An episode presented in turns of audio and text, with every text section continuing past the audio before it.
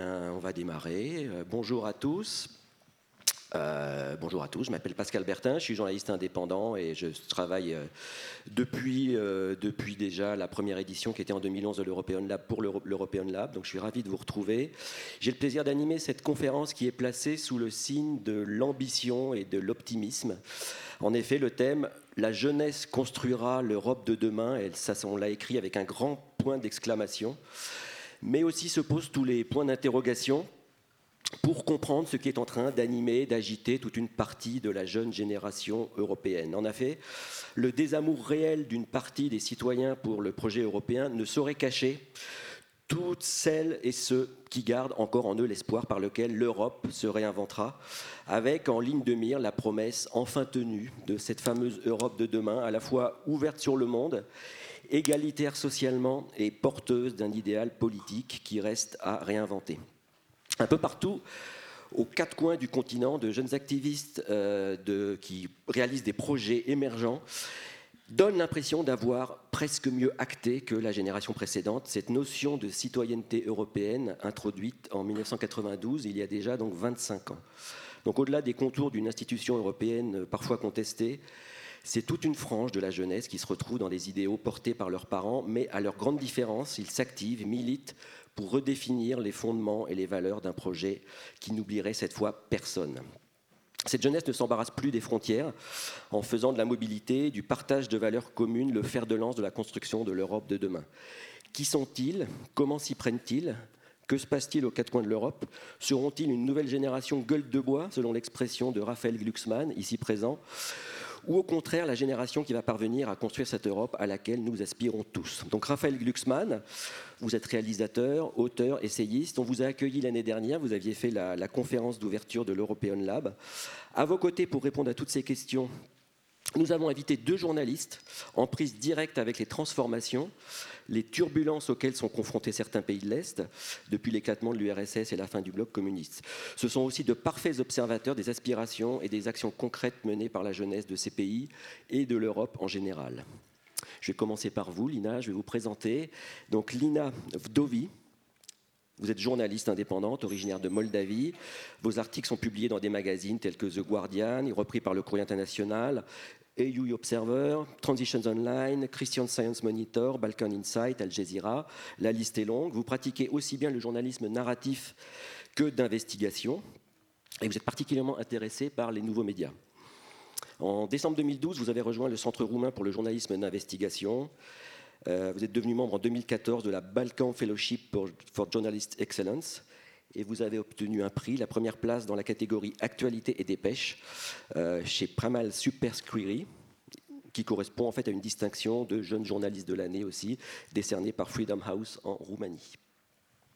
Arthur, Arthur House, vous êtes britannique, éditeur fondateur de The Junket, trimestriel littéraire anglais. Auparavant, vous avez été rédacteur en chef suppléant de Calvert Journal, qui est un guide de la culture contemporaine de ce qu'on appelle le Nouvel Est, euh, c'est-à-dire l'Europe de l'Est, les Balkans, la Russie, l'Asie centrale. Vous avez aussi, par le passé, été journaliste au Télégraphe et vous avez dirigé des ateliers pour les jeunes journalistes en Russie et en Géorgie. Enfin, Raphaël Glucksmann, je vais vous présenter un petit peu plus, euh, un petit peu plus longuement que je ne l'ai fait tout à l'heure. Vous êtes donc réalisateur, essayiste, écrivain. Vous avez co-réalisé un documentaire sur le génocide au Rwanda. Par la suite, vous avez été sensibilisé par euh, l'actualité au Rwanda, en Tchétchénie. Vous avez cofondé en 2007 l'association Études sans frontières. Vous avez aussi œuvré à la création du Centre culturel français à Tbilissi, l'Université du Caucase. Vous avez fait des films plus récents qui montrent votre passion pour la révolution orange, l'Ukraine. Quant, à vos livres, vous avez publié récemment Génération Gueule de Bois, donc que j'avais évoqué tout à l'heure, Génération Gueule de Bois, manuel de lutte contre les réacs, c'était en 2015. Puis plus récemment l'an dernier, Notre France, dire et aimer ce que nous sommes l'an dernier. Donc Raphaël, je voudrais commencer par vous. Donc le lab, c'était il y a un an, c'était à la fois il n'y a pas longtemps et en même temps, il s'est passé beaucoup de choses en 12 mois. Euh, il s'est passé beaucoup de choses en France, en Europe, dans le monde. Pour vous, ces 12 derniers mois, sont-ils enfin porteurs d'espoir pour la, jeune génération? La jeune génération dont il est question aujourd'hui. Si je puis reprendre à nouveau votre expression comme point de départ, diriez-vous que la gueule de bois est en train de commencer à s'estomper pour la jeune génération? Entreapercevez-vous un début de sortie du tunnel? Quel est, votre regard sur ces 12 derniers mois euh, depuis le, lab de l'an dernier? Euh, Bonjour, déjà je suis euh, extrêmement heureux d'être de retour ici. Je pense que c'est un des moments dans la vie culturelle et dans le débat intellectuel français qui, qui sont clés pour moi parce que c'est assez rare finalement que des gens d'horizons aussi différentes fassent vivre le débat à l'échelle européenne. Donc je félicite encore une fois les les concepteurs, les organisateurs de, European Lab et, des Nuits Sonores, parce que c'est euh, un décloisonnement de l'esprit et, euh, un décloisonnement euh, bah, de l'âme que d'échanger avec des gens d'autres pays et qui partagent une même vision et, un même idéal européen, une même expérience européenne. Et on m'a dit, alors le seul message qu'on m'a demandé de faire passer, c'est Raphaël, vous qui êtes toujours pessimiste, cette fois-ci soyez optimiste. Alors je vais essayer, je vais essayer de ne pas euh, faire euh, mon pessimiste. Euh, l'année écoulée, à mon avis, eh bien, sans me forcer, peut nous rendre optimistes. Pourquoi? Parce que finalement, enfin, la catastrophe est arrivée. C'est-à-dire que ce qu'on sentait arriver et poindre depuis quelques années s'est matérialisé. Il y a eu le Brexit, il y a eu l'élection de Trump aux États-Unis, et donc la crise latente, euh, qui n'est pas seulement une crise sociale et économique, même si c'est d'abord une crise sociale et économique, mais la crise latente qui est aussi une crise euh, morale, une crise culturelle, une crise politique des euh, démocraties libérales européennes et, et américaines d'ailleurs, occidentales, eh bien, elle est là. Elle a explosé. Et je pense qu'il y a une forme de prise de conscience à la fois de la gravité euh, de la situation, des dangers, des périls, et en même temps du caractère évitable de ces périls et euh, de la nécessité d'un retour euh, à la politique. Pas à la politique des partis traditionnels. Je pense qu'encore aujourd'hui, pour un, jeune de 18 ans ou de 20 ans, prendre sa carte au Parti socialiste n'est pas l'horizon politique ultime.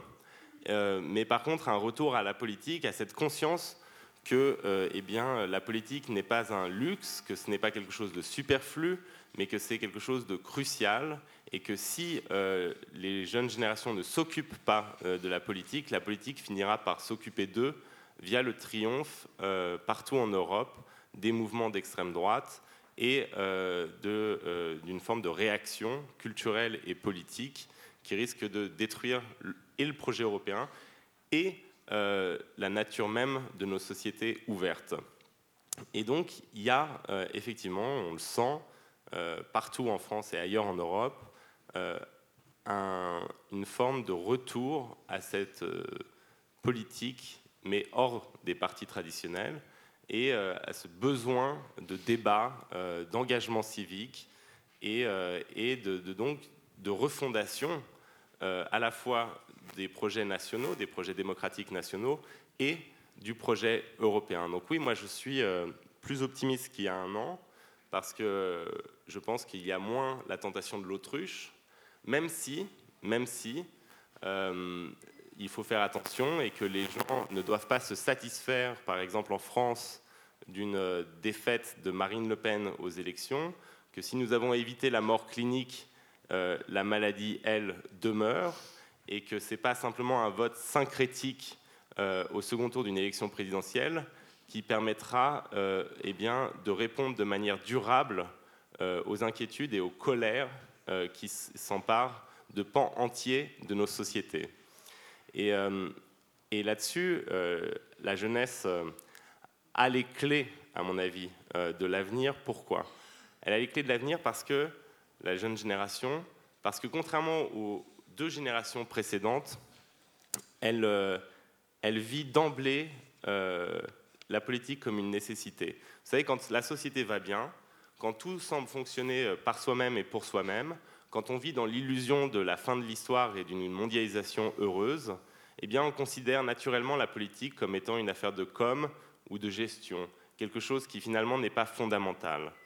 Et je pense que pour un jeune Européen aujourd'hui de 20 ans, confronté aux attentats terroristes, confronté à, la montée des extrêmes droites, confronté à la crise socio-économique, eh bien, et, au délitement du projet européen, cette vision idyllique et assez bête, au fond, du monde comme étant euh, régulé par la loi du marché et une main invisible qui pourvoira à tous nos besoins euh, jusqu'à la fin des temps, eh bien, euh, cette vision n'est plus possible et qu'il y a la nécessité de refonder et de reproposer des grands projets et des grandes visions de la société et de l'Europe.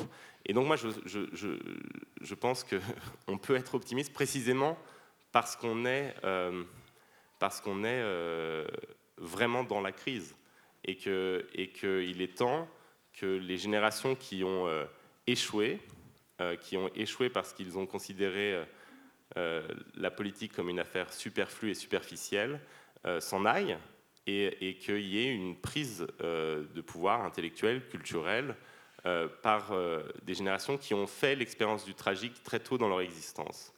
Et, c'est ça l'immense échec des, des, dirigeants européens de la génération des Hollande et des Sarkozy, c'est qu'au fond, dans leur existence, il n'y avait jamais eu euh, une expérience autre qu'une défaite ou une victoire aux élections. Il n'y a pas eu de rencontre avec l'histoire dans sa dimension tragique, ce qui n'est plus le cas aujourd'hui. On sait que rien n'est acquis et que si nous n'arrivons pas à réinventer nos démocraties, si nous n'arrivons pas à réinventer le projet européen, eh bien, euh, tout peut se perdre, tout peut se déliter. Et je pense que ça, c'est quelque chose qui va changer la nature du débat politique partout en Europe et y compris en France. C'est que fondamentalement, si vous savez que ce qui est en jeu est absolument vital et crucial, eh bien vous avez un, un rapport beaucoup plus respectueux aux idées politiques, un rapport beaucoup plus intime aux idées politiques, et vous ne considérez pas ça comme de la com, vous ne déléguez pas ça à EuroRSCG ou, ou aux autres organismes de communication capables de vendre du PQ comme euh, des idées politiques ou du Coca-Cola. Et, euh, je crois vraiment qu'il y a ce retour-là. Après, il n'est pas encore euh, formulé de manière extrêmement claire, ça n'a pas encore débouché sur une refondation politique réelle. Le projet européen reste encore quelque chose qui relève de l'entre-deux, qui n'est pas formulé de manière politique, capable de mobiliser, d'enthousiasmer les foules. Mais je pense, oui, que nous sortons de la gueule de bois. Alors, allons-nous réussir ou pas Je n'en sais rien. Mais ce qui est certain, c'est que je sens qu'on va essayer ensemble. Alors, on parle de construire l'Europe de demain. Peut-être déjà on va parler de ce qu'est l'Europe aujourd'hui, de savoir sur quelle base on part. Il y a énormément de disparités entre les pays euh, dont tu parlais. Tu enfin, vous parliez de, Hollande, de Sarkozy par rapport à la France. Euh, L'Europe euh, désormais s'étend bien, bien à l'est de, ce qu'on a connu au moment de la construction de, la, communauté européenne, ce qu'on appelait à l'époque.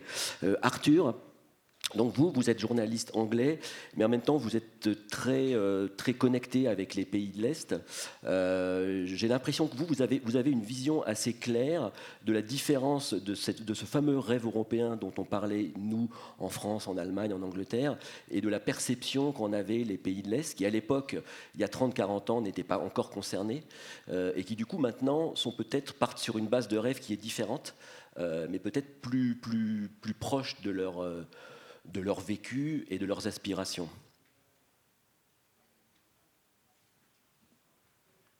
Well, thanks, Pascal. And uh, first of all, thanks a lot to European Lab for, for, for inviting me. It's really great to be here. Um, I can understand it might be uh, a job to convince you that as a British journalist, I might be optimistic about the European project, but um, I'm going to do my best. Um, Brexit, well, we could come on to that later if you want. But um, yeah, I mean, we talk about the failure of the European dream, but of course, it depends which country in Europe you're standing in. You know, I've traveled a lot in, in, in Eastern Europe uh, over the past few years, and in Russia as well. And I think the European dream is an incredibly powerful and motivating force in those countries. If you go to, I was in Ukraine a few weeks ago, and I met a woman who said, you know, even if the EU collapses, we will want to join it. You know, we will be, the, we will be there pro EU right until the last day. Um, and similarly in Georgia as well, they're, they're incredibly positive. Obviously, it's, it's because of their, their you know, post-Soviet history that this, this is largely the case. But what, what's interesting about both of those examples is how much it's a generational thing.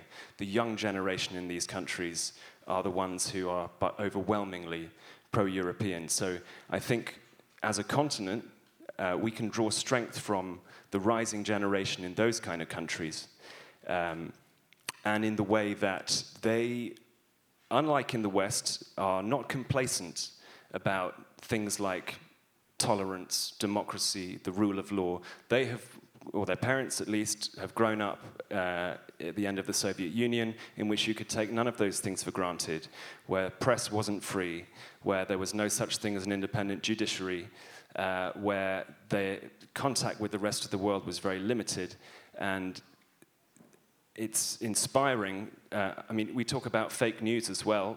In, in the West, this is, we can come on to that later, but in the West, this is, this is a new thing. But, you know, people living in Eastern Europe, they've grown up with taking it for granted that the, uh, the news that's peddled to them by the state-controlled media is fake news. So they, they've, they've already uh, been fighting these battles that in the west of Europe we are now starting to have to fight. So I think there's a lot of inspiration we can draw from uh, the eastern fringes of Europe. Lina, vous êtes euh, moldave, d'origine moldave, vous vous êtes euh, installée en Roumanie. Quelle, euh, quelle, perception vous, vous avez justement des pays qui vous entourent, dans lesquels vous êtes euh, les, les, grandes différences qu'il peut y avoir justement par rapport à la perception de ce fameux projet européen. Cette envie et en même temps parfois dans d'autres pays ce, ce rejet. Between Moldova and Romania. And Sorry, other countries. My, and yes. other countries. Um, Hello, thank you for, for inviting me here, first of all. Uh, yes, I was born in Moldova. Uh, Moldova is a very uh, tiny, small country near uh, Romania, so near uh, European Union. And I've always grew up with this idea of European Union versus Russia, because Moldova was a Soviet republic, and we have we still have many Russians, and we still have uh, generations, especially older people, who think that Soviet Union and Russia in general are just a better um, path for, for Moldova. And I was the younger generation. So there is this, as Arthur mentioned, uh, there is this difference between how uh, generations regard European Union and, well, East and West in general in Moldova. Um, but also there is a small divide, a small difference between uh, young people as well.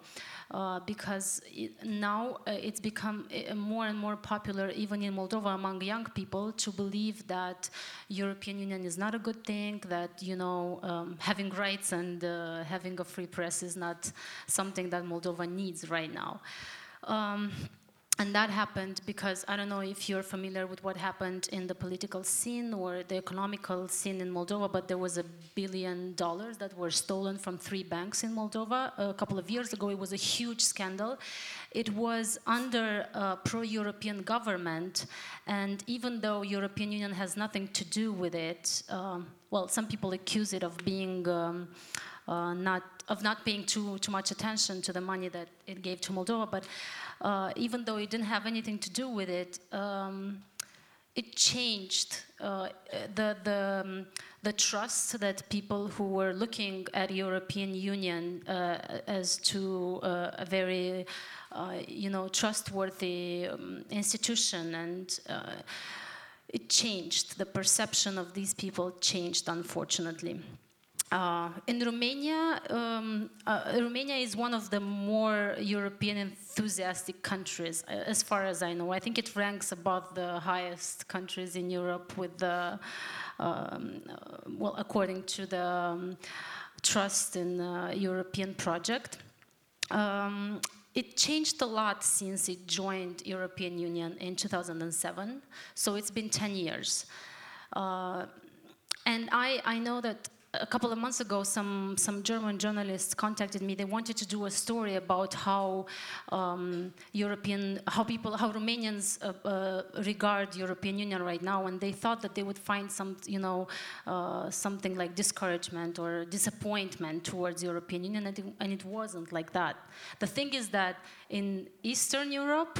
Um, people are a lot more optimistic about the European project. They believe it, they want it more. And I think that comes, well, obviously it comes because, because they didn't have that. They don't have things like human rights, you don't, they don't have like rights for mm, sexual minorities, for, you know, uh, freedom of expression, uh, uh, an independent media. They didn't have all of these things that the Western Europe had uh, for a long, for a much longer period of time. So they want that. Not all of them, of course, um, but still, it's. I think that the I think that the way they look at European Union is uh, European Union is a lot, um, you know, more optimistic. Raphaël, donc là on parle d'un pays, un exemple, la Roumanie, qui est plutôt optimiste. Juste pour alimenter votre moulin du pessimisme, est-ce que d'autres pays plus qui ont des régimes beaucoup plus autoritaires ne risquent pas justement d'être quand même des freins euh, d'un point de vue à la fois légal et du point de vue de, ce, que leur, euh, de ce que leur population en fait euh, à la fois subit comme, comme, comme, comme idée, comme propagande et comme, avec tout ce qui peut alimenter un, sentiment anti-européen Déjà, je suis, entièrement d'accord. Il y a, il y a un, euro-enthousiasme, une fraîcheur vis-à-vis du projet européen et, dans les pays de l'Est, dans certains pays de l'Est, et euh, vous avez mentionné euh, l'Ukraine et la Géorgie, c'est vrai que c'est fascinant euh, de voir une jeunesse comme ça rêver d'Europe. C'est souvent, moi je dis que quand on est désespéré par le projet européen et qu'on est dégoûté de Bruxelles, il faut aller à Kiev ou à Tbilissi, parler avec des jeunes pour retrouver le sens de ce qu'est réellement le projet européen. Et, et simplement, le problème, c'est que les institutions européennes ne capitalisent pas là-dessus. Et euh, par exemple, on, sait tous que un lien avec, euh, avec une institution, avec un, projet institutionnel comme l'Europe ou comme la nation, passe aussi par euh, des symboles. Et, que les gens en France sont attachés, par exemple, au drapeau bleu-blanc-rouge parce que des gens sont morts pour ce drapeau, pour ce qu'il symbolisait, et qu'il n'y a pas le même attachement au drapeau européen. Eh bien, en Ukraine, euh, des gens sont morts pour le drapeau européen, avec le drapeau européen dans les mains, et aucun dirigeant euh, d'Europe occidentale, aucun dirigeant à Bruxelles n'a été capable de saisir le moment que cela représentait et n'a pu produire un grand discours sur le sens de l'Europe au regard de ce qui se passait sur Maïdan et, à Kiev. Et donc il y a une incapacité des dirigeants européens, des institutions européennes, à capitaliser sur ce dynamisme, sur cet enthousiasme, sur ce rafraîchissement, ce rajeunissement du projet européen dans les yeux des euh, jeunes euh, géorgiens, ukrainiens ou roumains. Et, à mon avis, c'est là où on touche un, un, des nœuds du problème, c'est qu'il faut inventer euh, l'Europe de demain. Pourquoi? Parce qu'aussi l'Europe d'aujourd'hui ne fonctionne pas. Et quand on analyse le cas de pays comme la Hongrie ou la Pologne, c'était aussi des pays qui étaient euh, euro-enthousiastes euh, il y a 15-20 euh, ans. Ils étaient euro-enthousiastes et simplement, il n'y a tellement pas de formulation politique de ce que veut dire l'Europe, tellement pas de formulation culturelle de ce que veut dire l'Europe. Il y a pas tellement pas.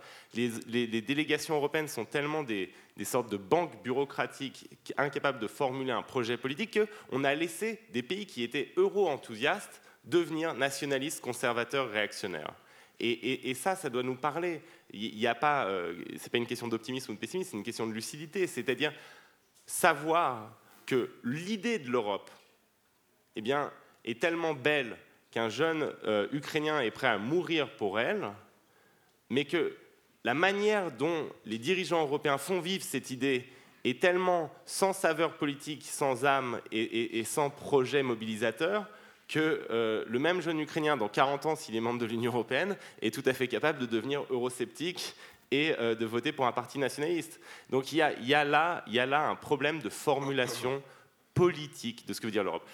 Et le cas que vous mentionnez, par exemple, si on prend la Hongrie, vous avez un, pays, un gouvernement qui reçoit euh, des aides européennes massives et qui euh, décide euh, d'avoir une conduite barbare avec les réfugiés, de s'attaquer à l'indépendance des médias, de fermer une université, de s'attaquer au monde culturel. Et où est la réaction de Bruxelles là-dessus?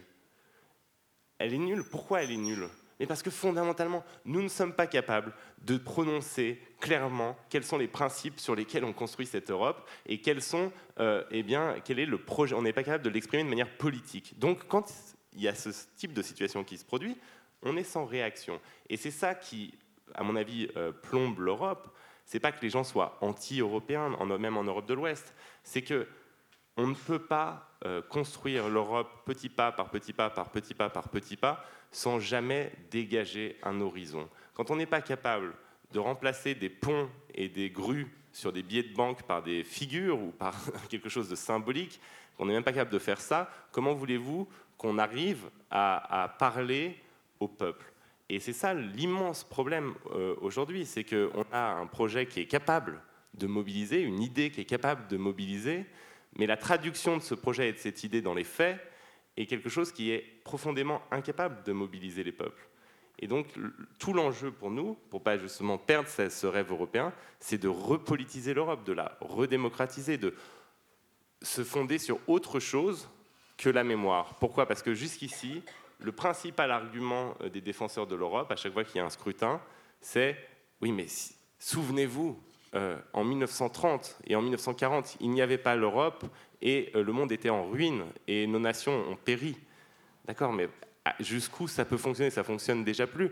Et même pour, euh, pour un Ukrainien ou pour un Géorgien, c'est une mémoire qui est de son vécu. l'absence de droit, l'absence de... Mais, mais même pour un Hongrois aujourd'hui, ça commence, l'argument de la mémoire commence à ne même plus fonctionner. Il y a une guerre des mémoires, il y a une, captation de, la mémoire nationale par les nationalistes. Et du coup, il n'y a même plus euh, l'argument de la mémoire qui fonctionne, alors qu'il y a 20 euh, ans, 25 ans, c'était euh, une évidence pour, pour, tous les Hongrois que l'Union européenne était un progrès immense dans leur histoire. Et donc, il y a cette nécessité de fonctionner sur autre chose que simplement l'argument mémoriel et d'inventer un projet politique, d'assumer un projet politique. Et si ce projet politique ne s'assume pas, eh bien, il ne pourra pas fonctionner. Moi, quand j'étais en Géorgie, il y avait une population qui, à 90%, était pro, euh, quand je, travaillais en Géorgie, était pro-Union européenne.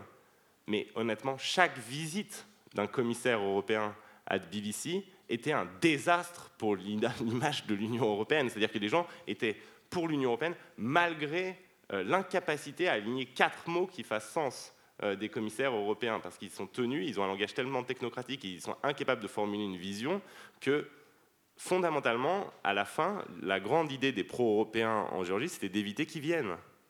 Parce qu'à chaque fois, ça, faisait euh, monter les, puissances nationalistes ou pro-russes. Et donc, il y, a, là quelque chose qui est euh, fondamental fondamentalement vicié, et ce n'est pas la responsabilité de l'Union européenne, c'est la responsabilité des États membres qui ont refusé que l'Europe ait une dimension politique, et donc qu'elle ait un discours politique, et donc qu'elle s'incarne politiquement. Mais il va falloir revenir là-dessus parce que sinon, on va effectivement se diriger vers une multiplication des Hongries. Arthur vous qui avez euh, observé les, pays de l'Est, euh, quelle est votre vision sur le rapport de la jeunesse euh, par rapport à la tentation populiste? J'ai l'impression qu'en fait, il faut surtout pas croire que les populistes intéressent uniquement les 50 et, 60 et plus. une partie de la jeunesse peut aussi être tentée. Comment vous expliquez ça? Est-ce qu'il y a une, là aussi une espérance quelque part qui est incarnée? Well, I think um, uh, how seductive the, uh, the nationalist and populist kind of uh, moment is depends on which country you're in. Uh, we've talked about Ukraine and Georgia already, but if you go to Poland and Hungary, there's a worryingly large number of young people who are signing up to these youth movements. Um, Jobbik in, um, in Hungary and uh, kind of youth wings of the, of the, the PIS, the, the ruling party in Poland.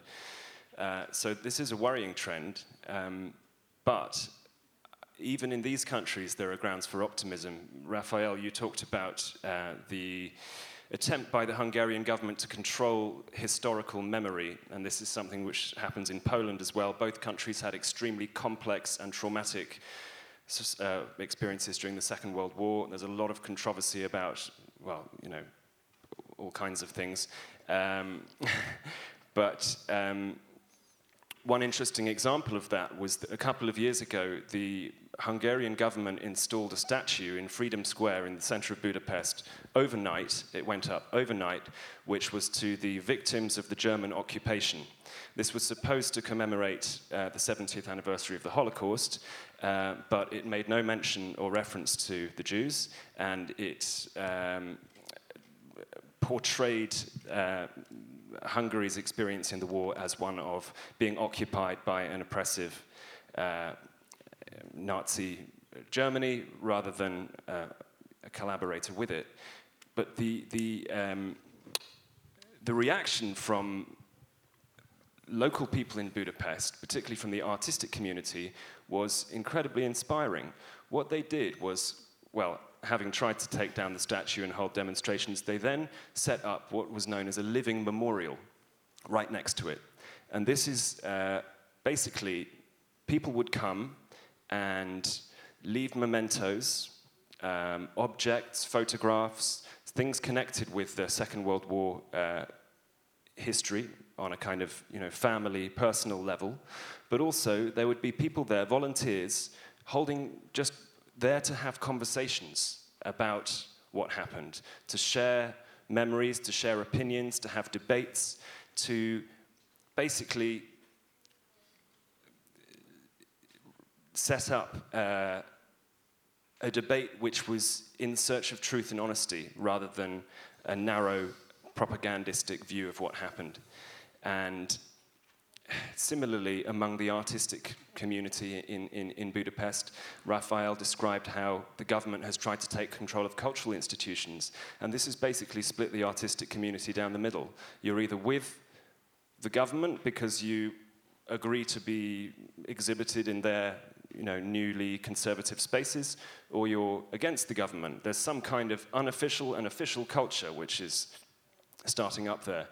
What's so inspiring is that the role that artists are playing in not just their own work, but in communities as well, uh, in activism, in running these uh, cultural spaces which also have social benefits. They are drop in centers for drug addicts, they look after homeless people, um, soup kitchens for refugees. Artists are at the center of this in Hungary, and uh, you know whether they see themselves as espousing European values or not. I mean, the fact is, uh, you know, they they they they are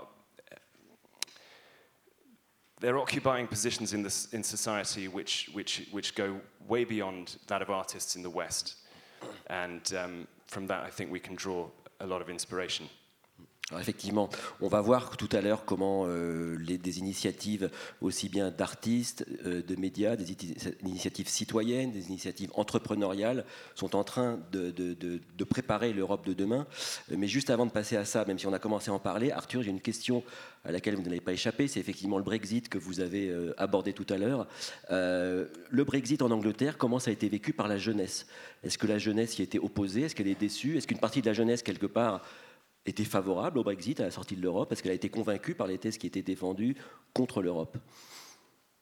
Et est-ce qu'on peut espérer un jour que la, jeunesse, quelque part, euh, si elle est vraiment convaincue que finalement son avenir passait par l'Europe, bah, essaye de faire changer les choses et d'inverser le mouvement, euh, si tant est que ce soit possible? Well, first of all, I think you know Brexit is a is a complete tragedy. Uh, I voted against it, as did many other young people in Britain.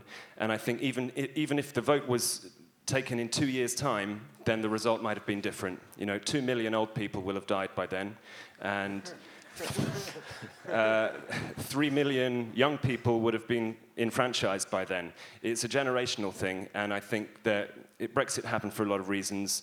Some, there were some shared frustrations with, say, this country where um, working class people felt um, left behind by globalization. But I think there was some major factors that were quite specific to Britain as well, namely our island mentality, which has always um, meant we've had, let's say, a, a difficult relationship with the continent. I don't share that myself, I hope. But, um, but secondly, our imperial past. You know, this, the older generation that voted overwhelmingly for Brexit still have this misty eyed, nostalgic view of this country that was imperial 50 years ago still. And somehow they have this fantasy that it can just break free from Europe and rule the waves again. And um, I know Raphael mentioned earlier that France also has an imperial history that it likes to go back to, but I think the fact that Britain is an island rather than surrounded by these neighboring continental countries is uh, important here. Uh, you know, you, I was in Berlin recently at the Hauptbahnhof train station. You look at the boards and you can go to Minsk, Warsaw, Amsterdam. You really feel like you're, at the, you're connected to these countries surrounding you. And in Britain, I mean, you can get on the Eurostar, but it's, it's completely different mentality. Uh, I think young people are, they, they feel cheated. They feel uh, incredibly frustrated and angry against the older generation. It was quite common to have arguments around the family dinner table around this time where, you know, the, the, the children would be against Brexit and the parents would be for it. This was a common thing which was remarked upon.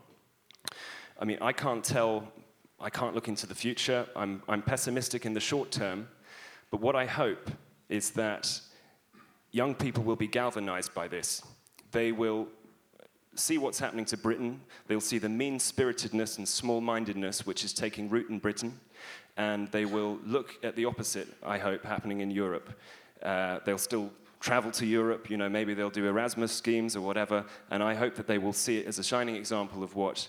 Uh, they are missing out on, and that will fuel their anger. Um, I think politically, we need some kind of progressive alliance. I think the British left have uh, failed the well, Jeremy Corbyn was, you know, never really on board with the European project.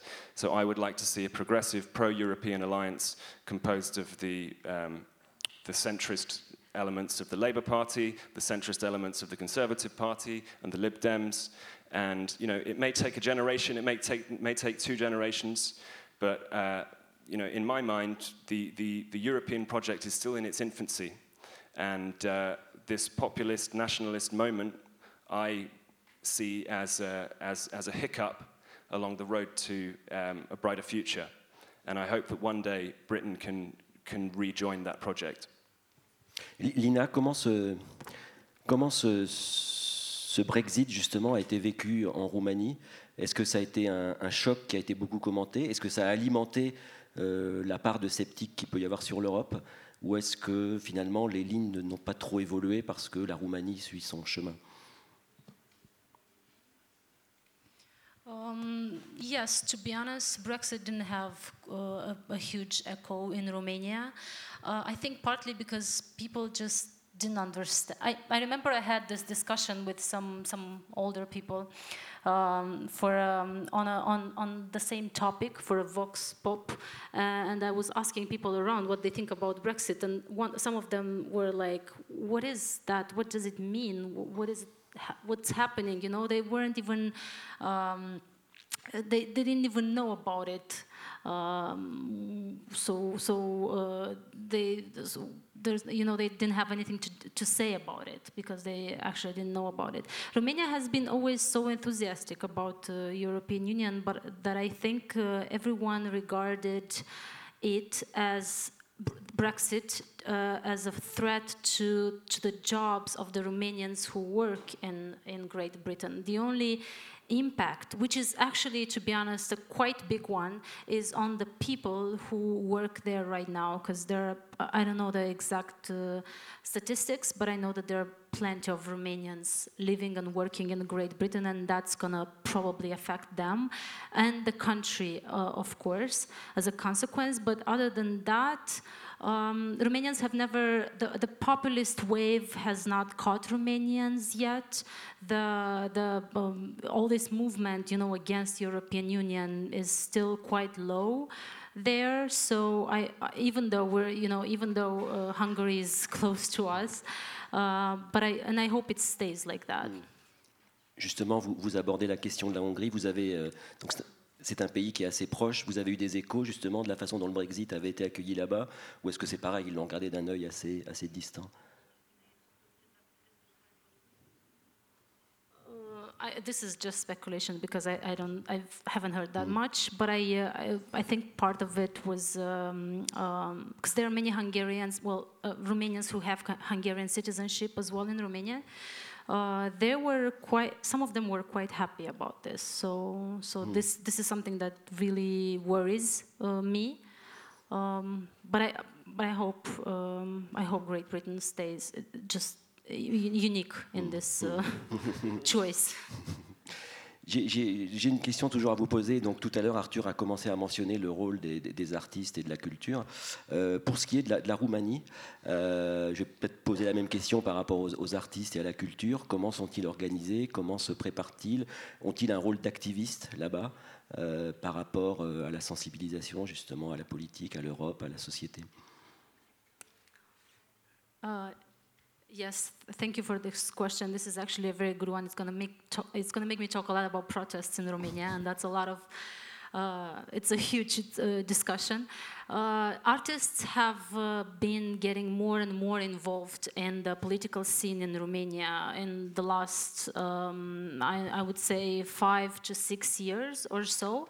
Um, also, I mean, partly because the, the politicians were so bad and took um, very bad decisions and passed terrible, terrible laws for Romania, and partly because the civic involvement in general in the Romanian society has has grown a lot lately.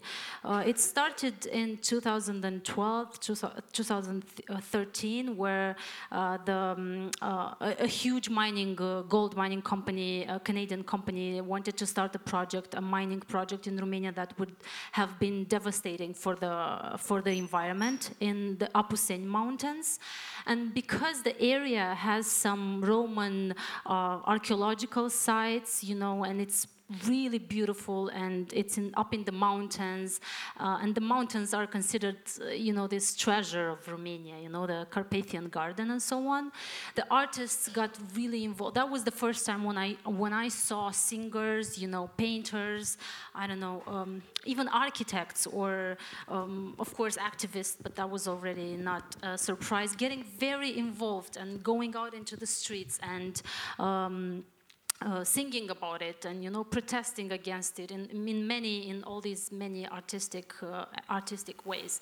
And that was the that was just the beginning as far as we can see now because since then we've been through a couple of waves of protests and every time there were you know um, people with great influence and not only artists i mean uh, bloggers you know and just influencers as you call them just getting um, a, a better position towards you know just becoming more and more against um, bad laws against uh, you know bad initiatives and um, uh, decrees that the government passes. So the last wave of protest that we had in uh, was the biggest in, in just in January was uh, there were protests against corruption in Romania. Um, that was when I noticed that you know, stars like huge stars that were, you know, internationally known, uh, were um, getting into, were, were going into the streets and protesting against the against a law that in the end was uh, changed. So, so we got what we wanted, basically. Et ça, c'est quelque chose de nouveau, en fait, cette culture de la, de la, ce que vous appelez, enfin, de la demonstration, de la manifestation, en fait, c'est quelque chose d'assez, récent, finalement, pour les Roumains.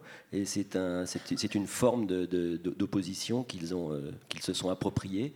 Euh, c'est, assez, euh, c'est assez nouveau. Comment, ça se passe? Du coup, ça, c'est vraiment typique de cette jeune génération. Yes. Um, sorry. Um, yes, uh, Romania. uh, There was a huge gap between 1989, when we had the biggest revolution, the latest revolution in our history, and uh, I'm talking in our history because I've, I also have Romanian citizenship, so I'm both Moldovan and Romanian. Um, and 2012, when another um, uh, protest uh, sparked just like that. Uh, and I think this is because in this time, a lot of things changed in Romania, and a lot of young people had opportunities to go abroad, and that's thanks for, for you know, Romania joining European Union.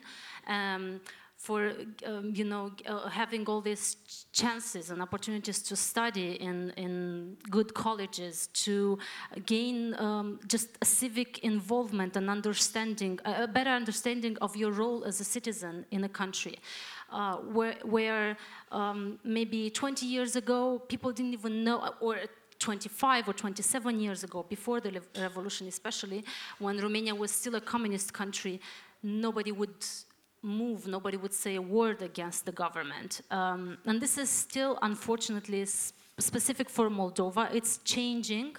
Uh, and Romania is, is, uh, is inspiring other countries as well. Well, Moldova is, been, is between uh, Romania and Ukraine, and we've seen that even in Ukraine there were a lot of street movements uh, lately. Uh, but uh, yes, I, what I think happens right now is that people understand that there are consequences, real, actual consequences to corruption. Um, and that's when we had a huge fire in a nightclub in Bucharest where 64 people died.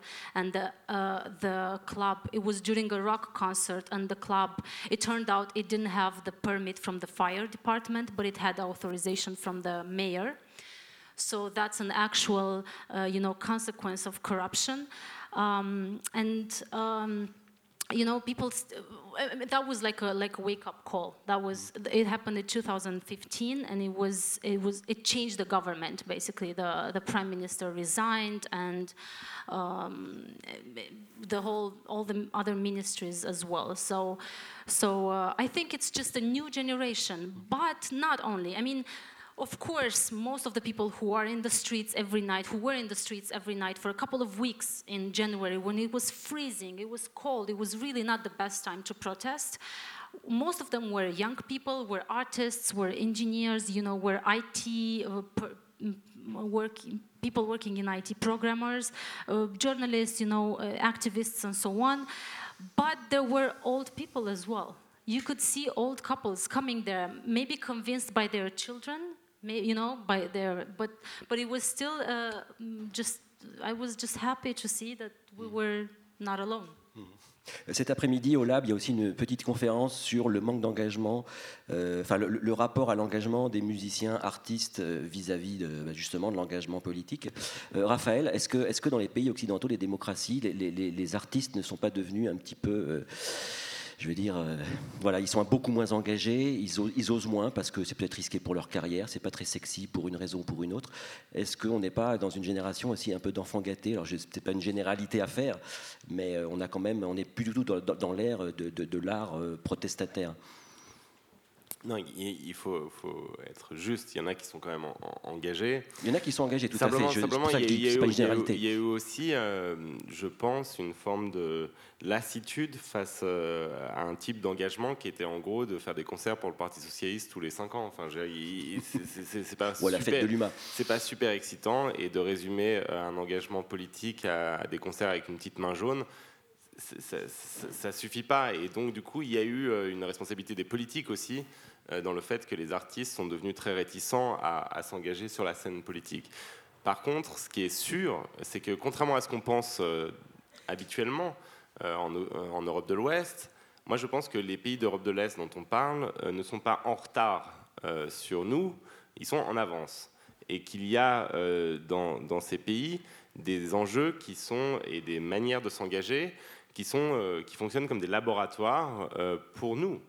Euh, et, je me souviens, moi, quand je revenais de, Géorgie ou d'Ukraine et que j'expliquais, mais attention, euh, en fait, ce qui se produit là-bas euh, n'est pas simplement le, le, reflet de leur mentalité arriérée, mais c'est un peu ce qui nous pend au nez ici, et ce dont nous avons besoin aussi ici, à contrario, eh bien, on me prenait pour un dingue, mais en réalité, c'est, j'en suis convaincu, c'est-à-dire que la, scène euh, politique, culturelle des pays d'Europe de l'Est est beaucoup plus idéologisée et clivée euh, que chez nous. Mais ce clivage, ce clivage idéologique revient euh, en Europe de l'Ouest. C'est-à-dire que prenez les mouvements comme Maïdan ou le mouvement anticorruption roumain, donc la révolution ukrainienne ou le mouvement anticorruption roumain, c'est des mouvements qui sont à la pointe de la modernité, c'est-à-dire que c'est les nouvelles formes d'engagement euh, eh bien, euh, s'expriment là. Euh, c'est des engagements qui ne se font pas au nom de structures préexistantes ou en suivant des prophètes politiques préétablis ou en appliquant un programme qui serait prédécidé. Non, c'est des mouvements spontanés qui naissent sur les réseaux sociaux, qui naissent en réseau, où chaque citoyen vient en son nom propre exprimer sa révolte ou son désir d'un avenir différent. Et euh, c'est des mouvements qui ressemblent en tout point aux indignés ou aux révolutions arabes aussi. C'est-à-dire que c'est la nouvelle méthode de l'engagement politique de la jeunesse. Donc quand on dit que les jeunes sont apolitisés, en réalité c'est faux, c'est qu'ils ne rentrent pas dans les structures traditionnelles de l'engagement politique, mais ils sont extrêmement politisés et il suffit d'une étincelle pour euh, que cet euh, engagement politique s'exprime. Mais il ne peut pas s'exprimer à travers des partis traditionnels. Et, euh, à contrario, les tendances néo-réactionnaires, souverainistes ou nationalistes qu'on retrouve en Pologne ou en Hongrie, eh bien, sont très similaires à celles qui menacent aussi en Europe de l'Ouest. Et, elles ont un point commun, quand même. pas en Pologne, mais en tout cas en Hongrie et en Europe de l'Ouest c'est leur fascination pour euh, la figure de Vladimir Poutine. C'est-à-dire, c'est euh, la présence du poutinisme non pas comme une affaire de diplomatie, c'est-à-dire, euh, bien sûr qu'il faut discuter avec Vladimir Poutine parce qu'il est président de la Russie, mais comme une affaire intérieure de chaque pays. Le poutinisme, ce n'est pas juste une question diplomatique, c'est une question de vision du monde, d'organisation de la société, de revirilisation des, des rapports sociaux, de reviolentisation des rapports politiques, et c'est quelque chose qui traverse euh, nos sociétés, qui traverse la société de manière extrêmement visible, euh, par exemple en Géorgie, mais qui euh, traverse aussi nos sociétés. Et on l'a vu au, moment des récentes élections. La première chose que, fait Marine Le Pen, c'est d'aller se faire adouber par, le tsar à Moscou. Pas parce qu'il s'agit d'une vision de la diplomatie, mais parce qu'il s'agit d'un contre-modèle aux sociétés occidentales décadentes et au projet européen déliquescent et euh, absolument multiculturellement euh, abject dans, ses yeux. Et donc c'est ce jeu-là euh, s'est trouvé joué d'abord en, Europe de l'Est. Et donc on devrait faire beaucoup plus attention, parce que depuis l'élargissement, je pense qu'une des grandes erreurs de, des, des, dirigeants d'Europe de l'Ouest, c'est d'avoir considéré que l'élargissement était quelque chose qu'il fallait faire, mais en gros, comme on accepte ses cousins un peu de province dont on a légèrement honte, en leur disant de s'asseoir euh, sur le côté et de pas trop parler parce qu'ici, ils parlent les gens bien habillés euh, et, bien éduqués. Et moi, je pense que c'est l'inverse. On devrait apprendre euh, de ce qui se passe en, Europe de l'Est et on devrait apprendre à la fois ce qui est dangereux, que la manière dont dont euh, Poutine euh, a fait la, main basse sur la Hongrie, par exemple, est extrêmement intéressante. La manière dont Orban fait main basse sur la Hongrie, c'est extrêmement intéressant pour les pays comme les nôtres, parce que ce n'est pas quelque chose qui sera réservé à la Hongrie. Et, euh, et, par ailleurs, les mouvements de résistance des artistes d'engagement, le mouvement roumain, les mouvements en Ukraine sont, aussi extrêmement enrichissants pour nous, pour notre manière de nous engager, et pour les artistes aussi la manière de s'engager, de se réengager en politique sans être l'instrument d'un parti ou d'un autre. Et donc c'est ça, c'est qu'il faut considérer l'Europe de l'Est comme un, laboratoire et pas comme un musée grévin d'un monde post-communiste. Raphaël mentionnait effectivement la, puissance des réseaux, en particulier la puissance des réseaux sociaux. il y, a, un exemple qui vient illustrer tout ça en Moldavie. Euh, c'est une page Facebook qui a, eu, qui a reçu un accueil absolument incroyable, euh, qui avait été initiée, c'est une vraie, une vraie initiative citoyenne pour euh, sensibiliser et appeler au vote durant les dernières élections présidentielles. c'était vraiment une première, c'était assez incroyable et ça a été ça a été couronné de succès au sens des réseaux et ça a eu un impact sur, sur, sur la population. Sorry, about, uh, you were asking about Moldova? Because I, I lost yes, a little bit. Moldova. Okay, uh, sorry. Adopt a vote. Uh, yes. Um, adopt adoptă un vot in, in Romanian, which is the official uh, language of Moldova as well, uh, means adopt a vote. It's a page, a Facebook, well, it's actually a Facebook group started by um, a friend of mine. She, we went to, to university together in, uh, in Iași, in Romania, so we both got Romanian uh, education.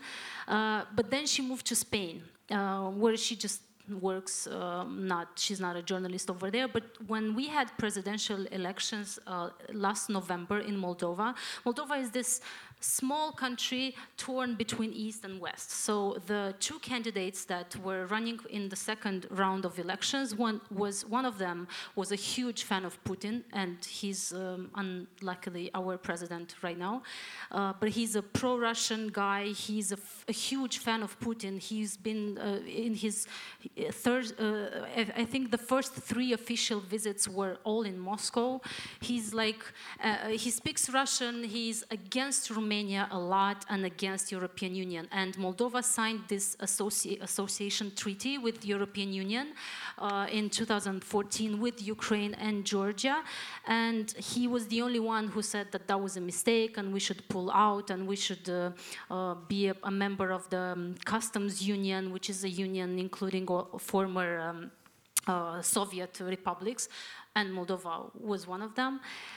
So, but before all of this happened, we had the elections, and what what was amazing, a thing that was amazing that took place in uh, between the two rounds was this group uh, uh, for for. Um, expats, for Moldovans who live um, everywhere in, in, in, in Europe and not only in the world. And it was started by a friend of mine. She just was talking to a friend of hers from Los Angeles, uh, United States, who told her that she didn't have any voting uh, um, section, station uh, in, in next to, near her house, so she couldn't go to vote. And, um, and, and the voting um, um, presence was really low in the first round. So, so she started thinking about ways to improve it. So she, at the beginning, she, she made this group named Adopt, uh, Adopt a Vote, just for a couple of friends who would, you know, exchange information with each other and maybe host each other or maybe travel together and share the cost, the gas costs or,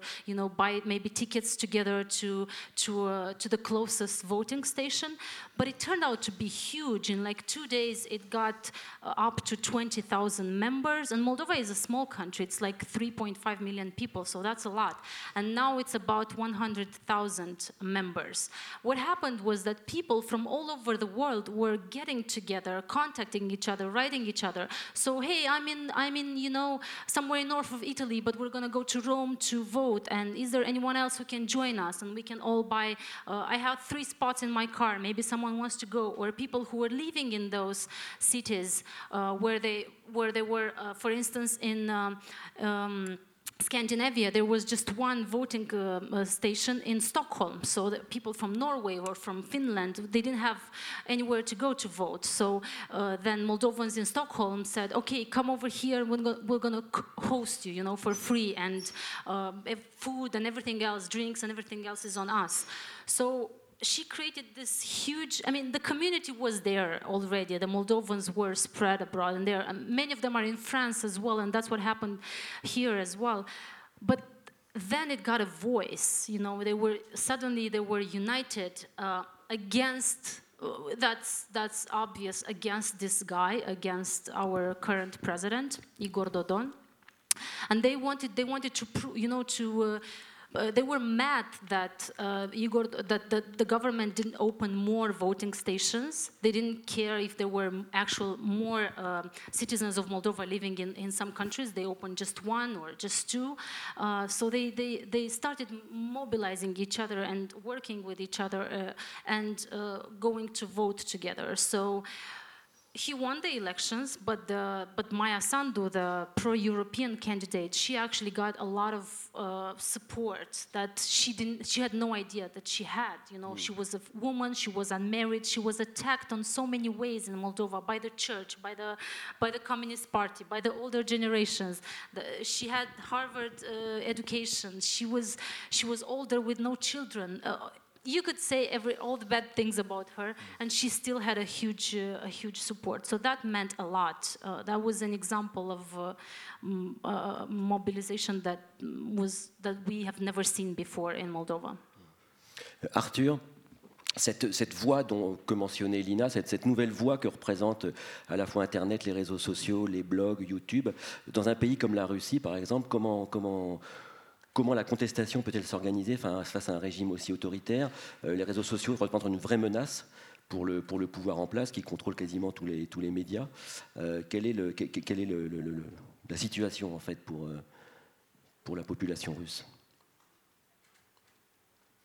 Well, I think in Russia, um, where the states controlled the media for, well, forever, um, you know, social media has been absolutely instrumental in the two major demonstrations we've seen there. In, in, the Bolotnaya protests in December 2012, you know, that was all to do with uh, bloggers. Navalny himself was a blogger, and that mobilized something like 100,000 people to come onto the streets.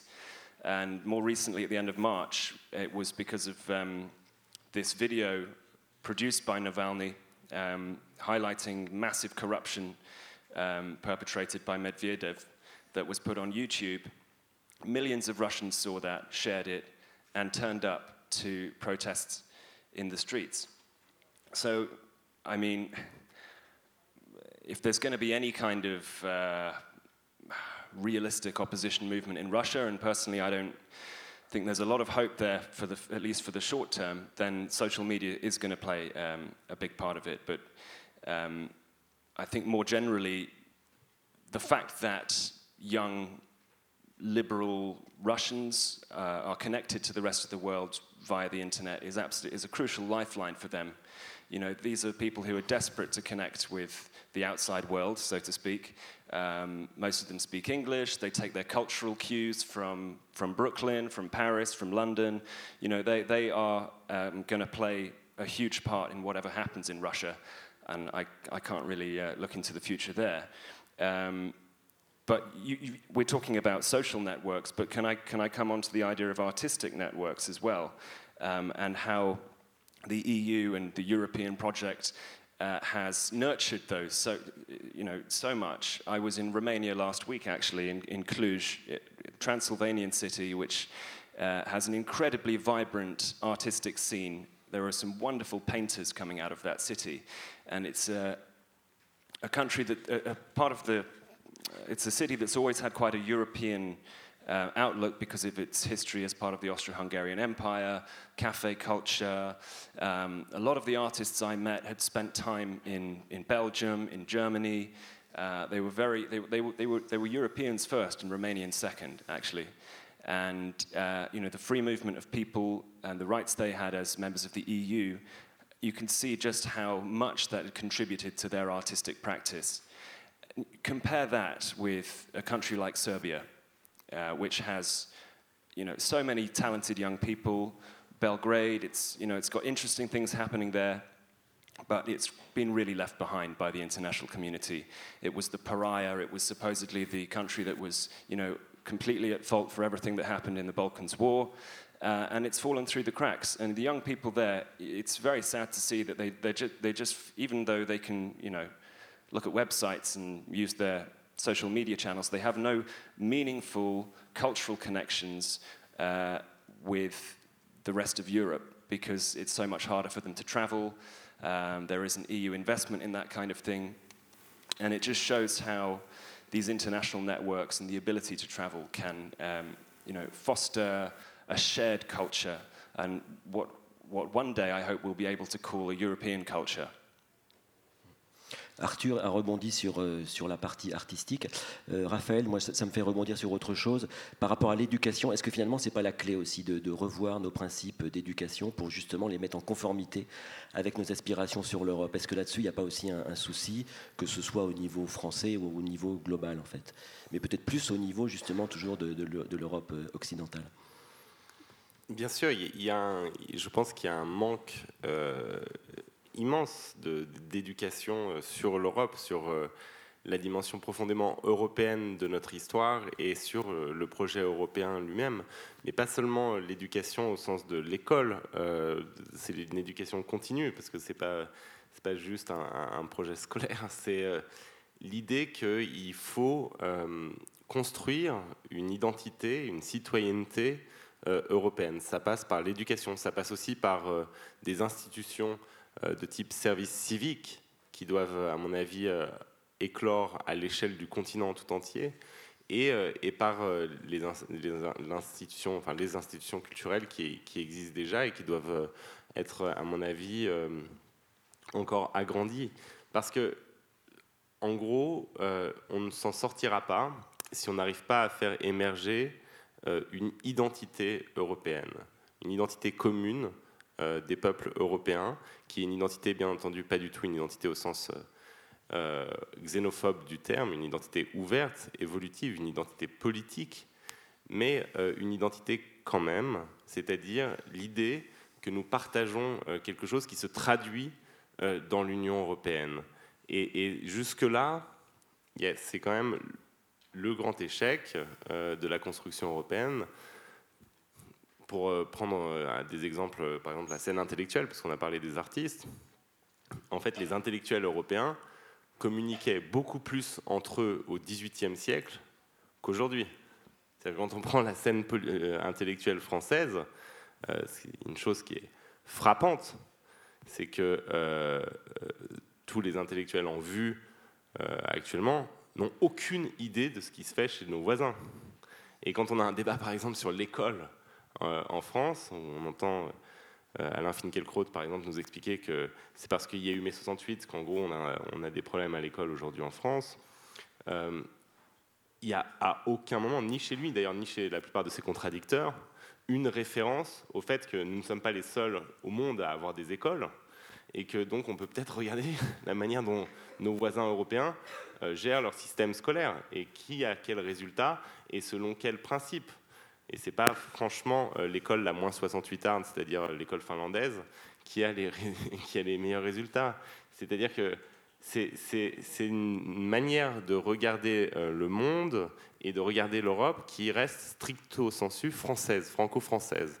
C'est un peu moins le cas dans d'autres pays européens, ou par exemple en Allemagne, où on porte un intérêt plus grand au débat, enfin chez les intellectuels allemands, au débat intellectuel par exemple français. Mais euh, c'est quand même un point commun général. Vous savez, quand euh, au XVIIIe siècle, euh, Voltaire part à établir sa ferme à, Ferney, eh bien, il dit Je deviens l'aubergiste de l'Europe. Et vous regardez les gens qui sont invités à dîner chez lui, tous les jours, c'est des intellectuels anglais, italiens, allemands, qui se croisent, qui discutent de l'avenir de l'Europe.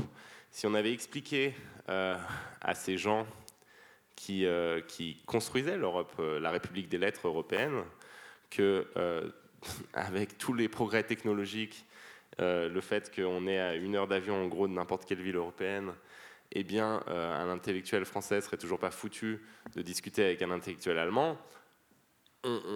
Enfin, je pense qu'ils auraient été grandement choqués et se demanderaient à quoi servent les, progrès technologiques de l'humanité si on est euh, à ce point euh, devenu euh, sujet à l'esprit de clocher.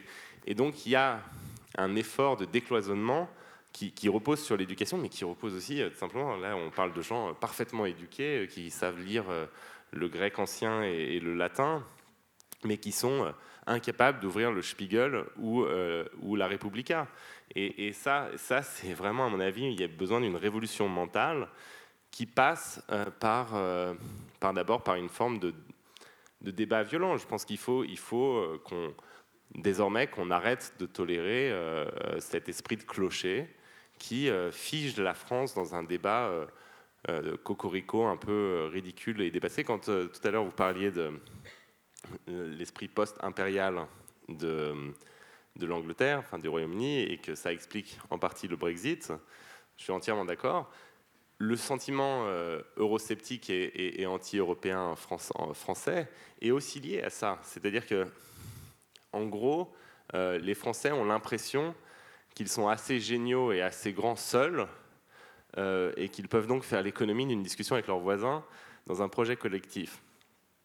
On a, que ce soit d'ailleurs à droite ou à gauche, on a eu une élection présidentielle on avait par ailleurs euh, des candidats progressistes, même un, candidat progressiste qui, pouvait, euh, enfin, qui pouvait euh, prôner la transition écologique, prôner la lutte contre les inégalités, prôner la lutte contre les multinationales, sans jamais expliquer que c'est grâce à l'Europe qu'on pourra faire ça. C'est-à-dire que comme si la France seule pouvait euh, imposer des nouvelles règles à la mondialisation, comme si la France seule pouvait lutter contre le réchauffement climatique, comme si la France seule, la France seule, la France seule, eh bien, euh, c'est aussi un syndrome post-impérial. C'est-à-dire qu'on a eu euh, en France la chance d'avoir une figure historique absolument géniale, dont tous les candidats à la présidence de la République, y compris le nouveau président, se sont réclamés, qui s'appelle le général de Gaulle, et qui a réussi à nous faire croire que par la seule magie de sa, sa voix à la radio, nous avions triomphé en 1945. Donc on n'a absolument pas eu besoin de se remettre en cause et d'apprendre les leçons de l'histoire, et nous sommes convaincus, mais convaincus, euh, que nous avons, nous, euh, une voix qui fera en sorte que et Google et Poutine euh, s'agenouillent quand notre président parlera.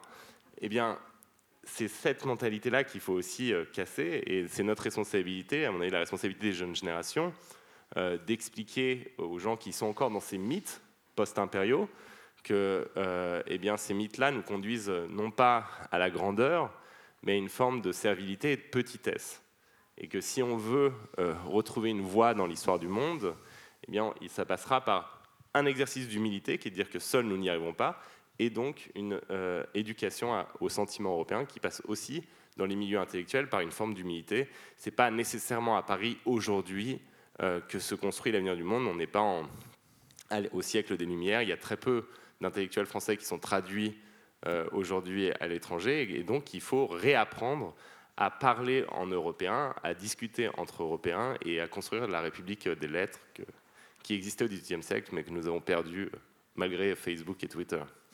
Ma question utilisait le mot éducation volontairement. Éducation, je le sentais à la fois effectivement au niveau de l'école, mais aussi l'éducation dans le sens de la transmission de l'information, du savoir, euh, le passage d'une génération à une autre d'un savoir.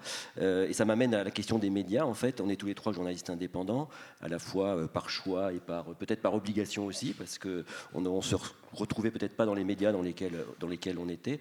Raphaël, quel est votre sentiment justement sur le rôle des médias aujourd'hui, sur leur évolution, sur la mission qu'ils avaient et peut-être leur échec dans la mesure où euh, économiquement ils ont tellement de soucis qu'on est amené à avoir des médias qui sont rattachés à des conglomérats industriels euh, et donc à une espèce de perte de cette euh, liberté, d'indépendance, parfois d'engagement qu'on était en droit d'attendre.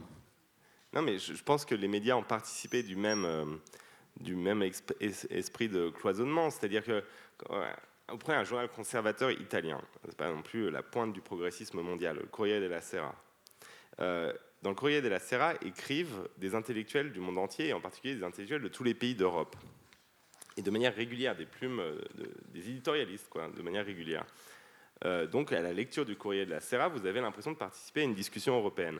Honnêtement, même dans le magazine dans lequel j'écris toutes les semaines, j'ai pas l'impression, moi, de participer à une grande discussion européenne. C'est-à-dire que j'ai quand même l'impression de participer à une grande discussion française.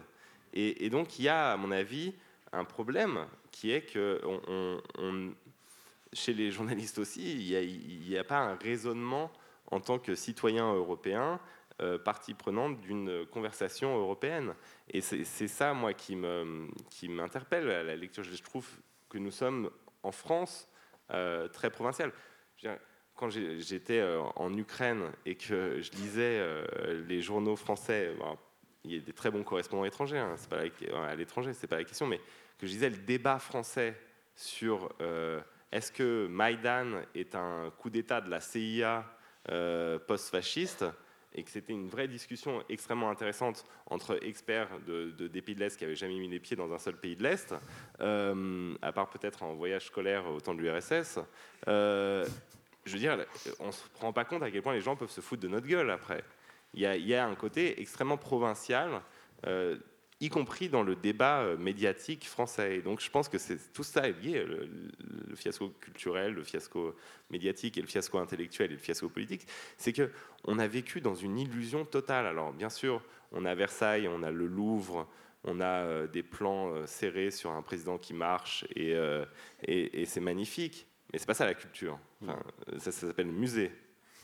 c'est bien, on peut vivre dans un musée, mais si on veut vivre dans une culture vivante, et, qui est ouverte sur le monde et qui est dynamique, il faudrait qu'on sorte un tout petit peu, et c'est pour ça que je suis très heureux de venir toujours à European Lab, parce que c'est le sens de European Lab, mais qu'on sorte de cet esprit franco-français, de discussion cloisonnée, et, parce qu'à la fin, si on reste dans ces murs-là, bah, ce seront les Zemmour et les De Villiers, parce que c'est leur élément naturel qui finiront par triompher.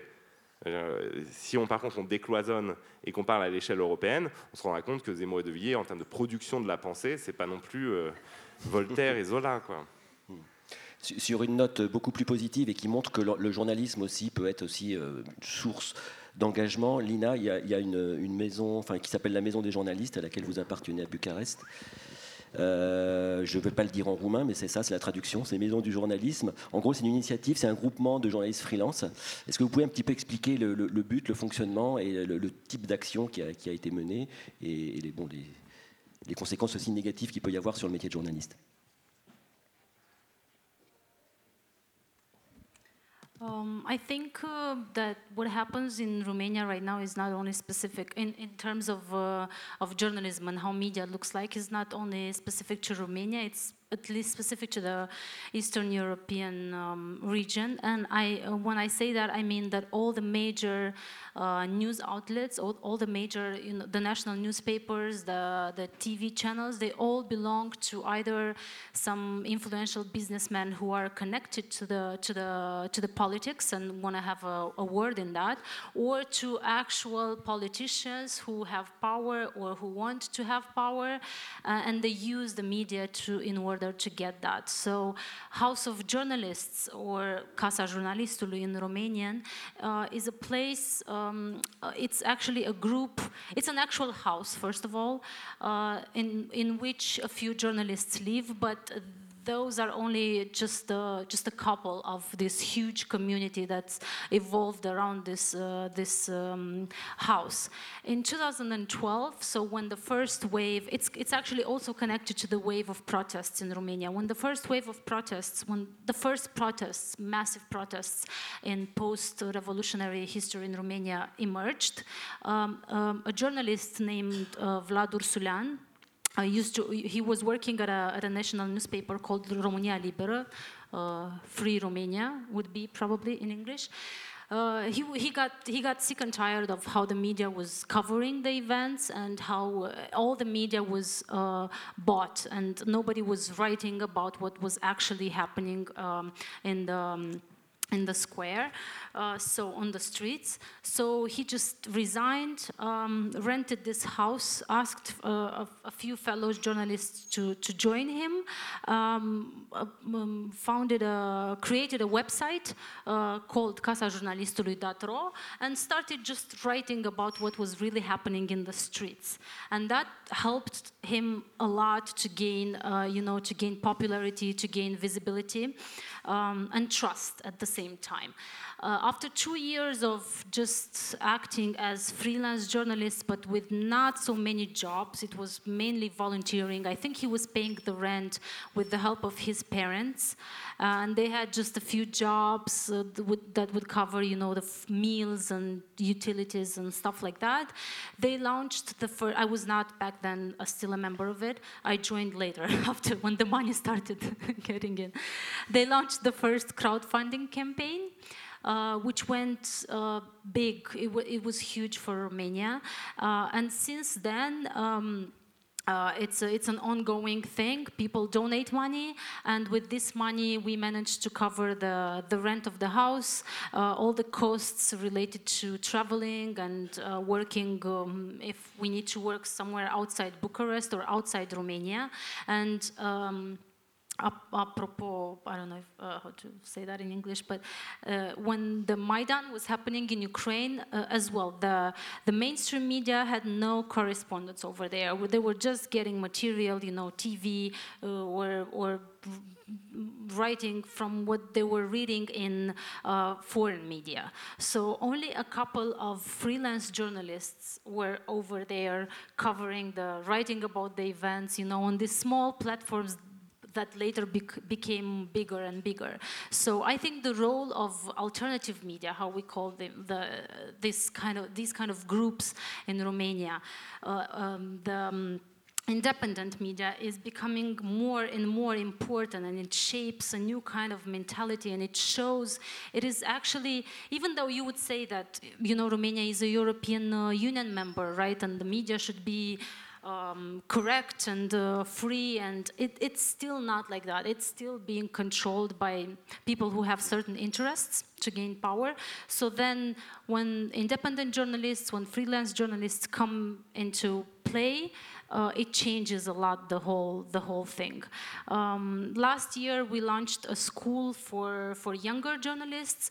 The condition is for it's like a residency. They have to move in the house uh, and work on a on a big project. The idea is that they have time they can they can have as much time as they need sometimes it's a year which is not so good but we, we still have to work on that uh, to work on a major story with a real impact. It's either either an investigation or just a feature story or a sort of analysis of a phenomenon, but that goes deep, really deep, and it's supported by donors' uh, money, which.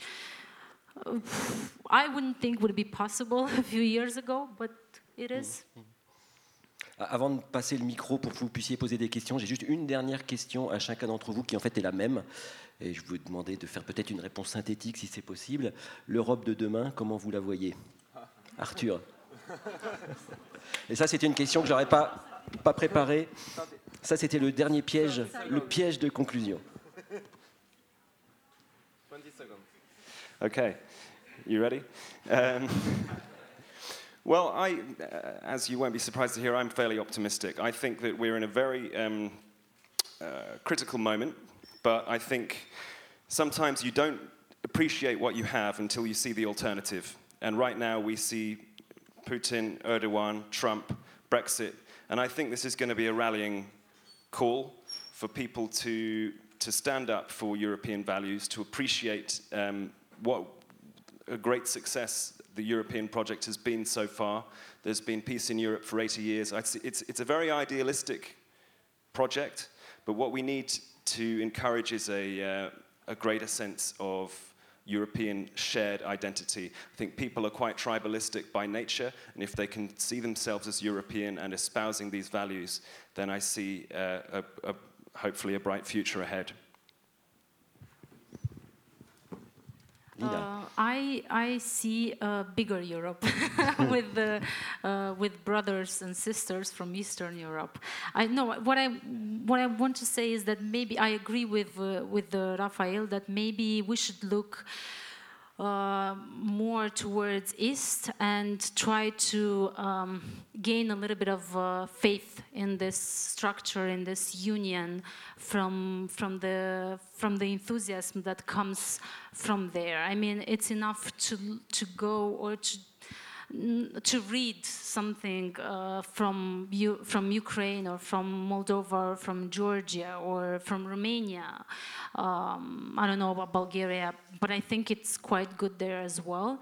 Uh, uh, to um, to become more um, faithful and to have uh, to have more trust in what we tried to build 50 years ago, I think, and. Um, Yes, and uh, it's changing a little bit right now, but it could change in a good way uh, if we paid the right attention or looking into the right direction. Raphaël. Euh, moi, je la vois politique, sociale, écologique. Je la, je la, vois avec euh, un président de l'Europe, un parquet européen, une défense commune européenne, une armée européenne donc, je vois une communauté européenne de l'énergie, je vois en quelque sorte un projet politique qui s'assume et qui va jusqu'au bout de sa logique, ou alors je ne vois rien. C'est-à-dire que je ne crois pas du tout que cet entre-deux actuel soit euh, euh, viable. Et donc je pense que soit nous n'aurons rien, parce que nous n'aurons pas, eu le courage de nous mobiliser pour aller jusqu'au bout de la vision européenne, euh, et de l'assumer politiquement euh, et de comprendre que oui, euh, eh bien, si on crée un espace commun, il faut un parquet commun, il faut des services de police communs, parce que sinon c'est effectivement un fiasco sécuritaire. Que oui, si on a une monnaie commune, il nous faut une forme de gouvernement, de gouvernance en tout cas commune, et, des normes sociales au moins rapprochées. Et euh, je pense que voilà, je, la vois comme ça, parce que je, on m'a demandé d'être optimiste, euh, optimiste, mais c'est aussi parce que c'est vraiment ce, dont j'ai envie. Donc je la vois comme ça dans 20 ans, l'Europe, ou alors sinon je vois eh bien, le triomphe du nationalisme. Donc voilà, c'est ça. Merci à tous. Est-ce que vous avez des questions? Alors, on va en prendre au premier rang, voilà, au deuxième. Merci. Thanks. I'm going to ask my question in English. Um, uh, Raphael Glucksmann, what you were saying, uh, it's a federal Europe in essence, what you're, what you're talking about. And um, uh, as someone interested in European in issues, I always remark that uh, the problems that Europe is facing right now uh, the solutions that it needs uh, are European solutions, and in essence, we are retreating into this nationalist approach. So it's kind of a paradox because the the problems that you know extreme right politicians are addressing and the concerns and the things that are actually not functioning in the EU.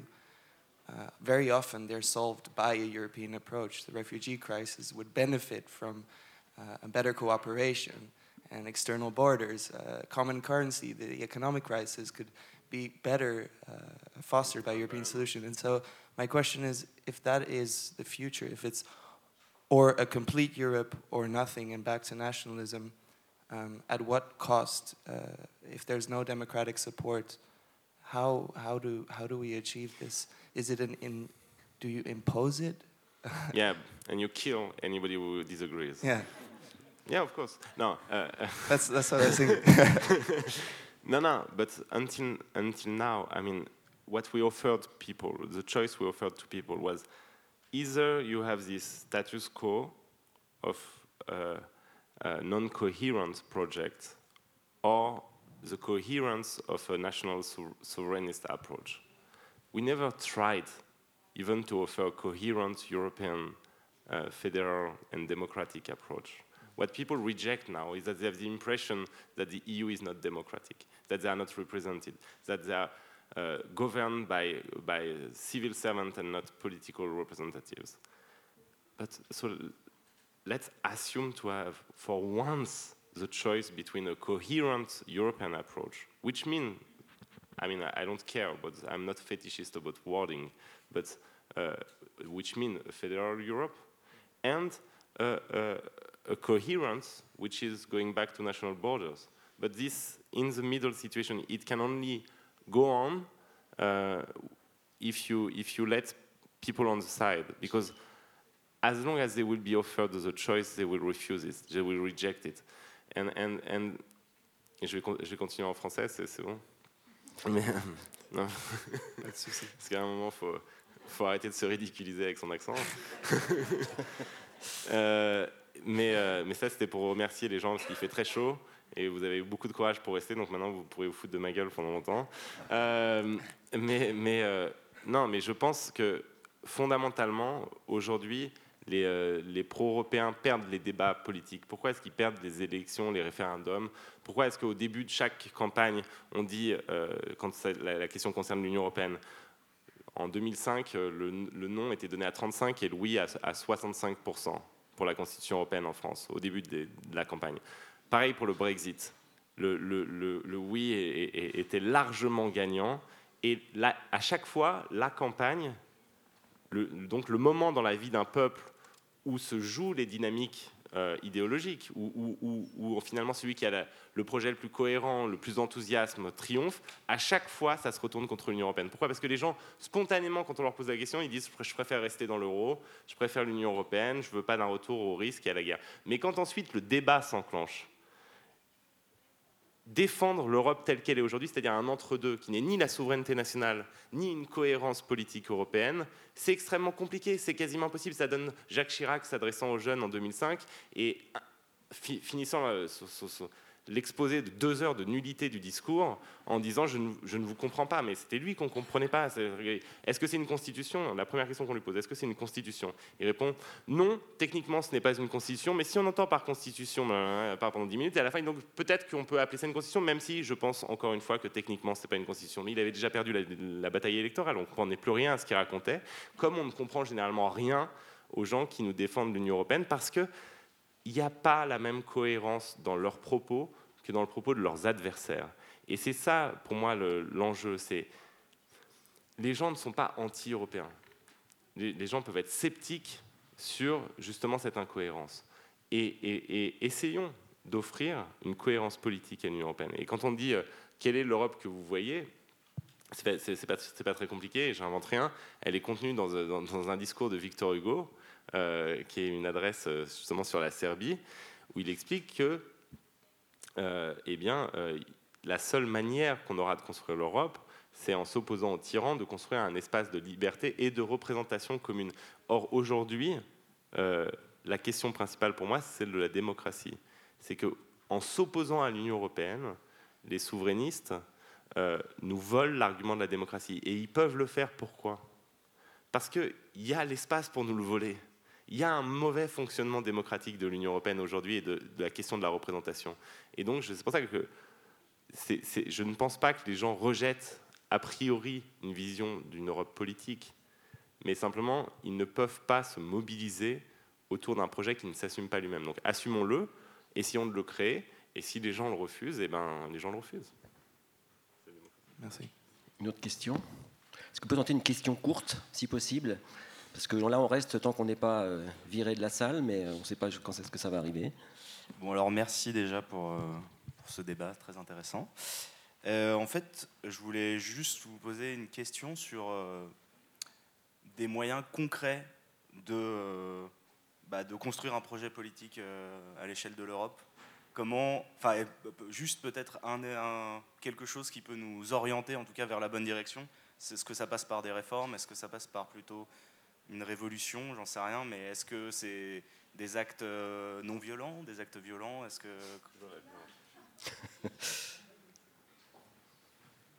Qui veut répondre Well, I if I could answer in English, um, I mean, I think there are, it's a very big question, but um, Raphael was right earlier in talking about the on, on, a political level, there's an image problem. They, they need to sell the idea of Europe better.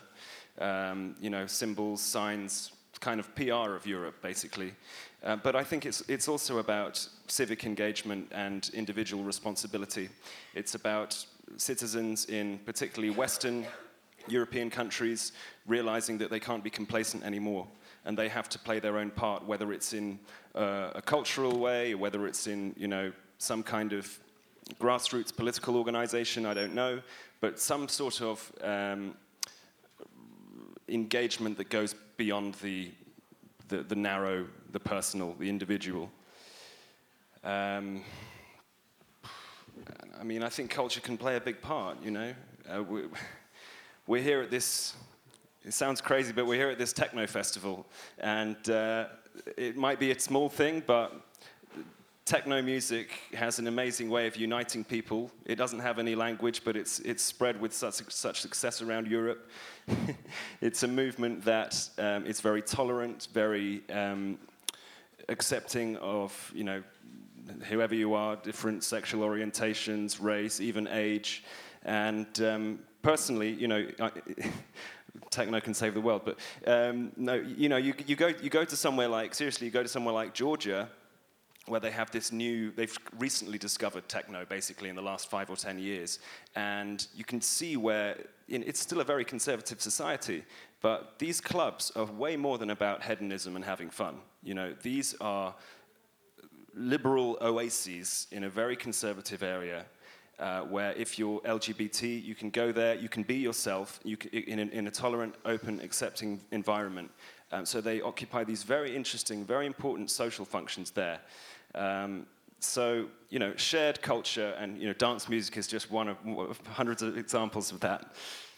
Et, et, on a déjà un outil, par exemple. Il y a des élections européennes en 2019.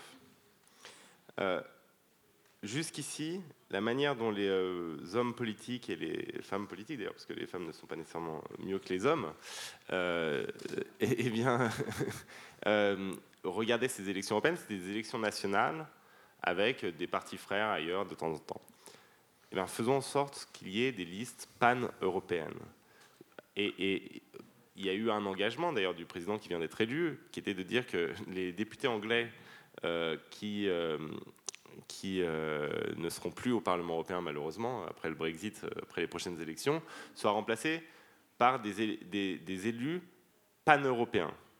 D'accord Qu'il y ait des listes comme ça, qu'on vote pour euh, des listes européennes, européennes classiques, donc le, LR, je ne sais pas quoi, et qu'il y ait un espace, on vote aussi pour des listes pan-européennes.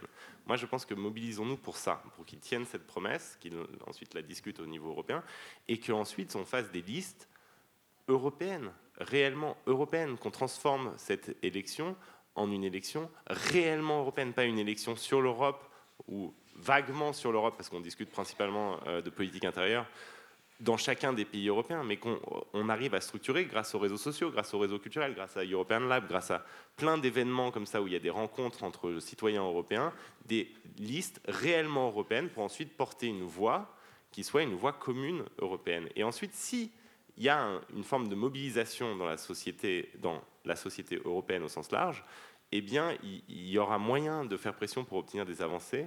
Et c'est comme ça qu'on doit le faire. Il, y a eu une tendance chez les gouvernants européens à vouloir faire l'Europe sans les peuples, en tout cas en laissant les peuples de côté. Ça a mené, à mon avis, à une aporie, à une impasse. Et donc maintenant, il faut, à mon avis, que des sociétés civiles s'élève une voix qui soit une voix réellement européenne, parlant le langage européen, et qui euh, leur impose des avancées. Donc c'est la dernière question qu'on pouvait prendre. Euh, donc Raphaël qui aura eu le mot de la fin. Merci Lina, merci Raphaël, merci Arthur, merci à tous. Bonne fin, bonne fin d'European Lab et bonne nuit sonore. À très vite.